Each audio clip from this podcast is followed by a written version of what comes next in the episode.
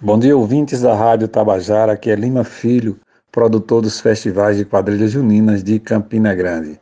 Esse ano, infelizmente, por conta da pandemia, os processos de montagens de espetáculos das quadrilhas juninas foram todos parados, né? Todo mundo parou tudo por conta do Covid-19, as pessoas não podem se aglomerar e todo o processo de criação e execução de espetáculo de, quadrilha depende de muita gente.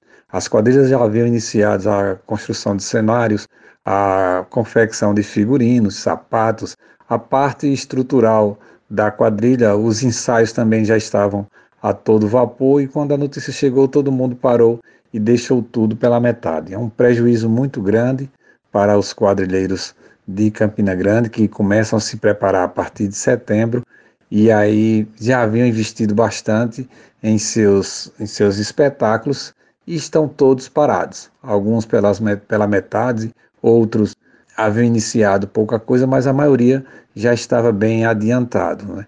A esperança é que o São João aconteça em outubro. Campina Grande não cancelou, diferente dos outros estados e cidades. Campina Grande não cancelou o São João, ela adiou para outubro.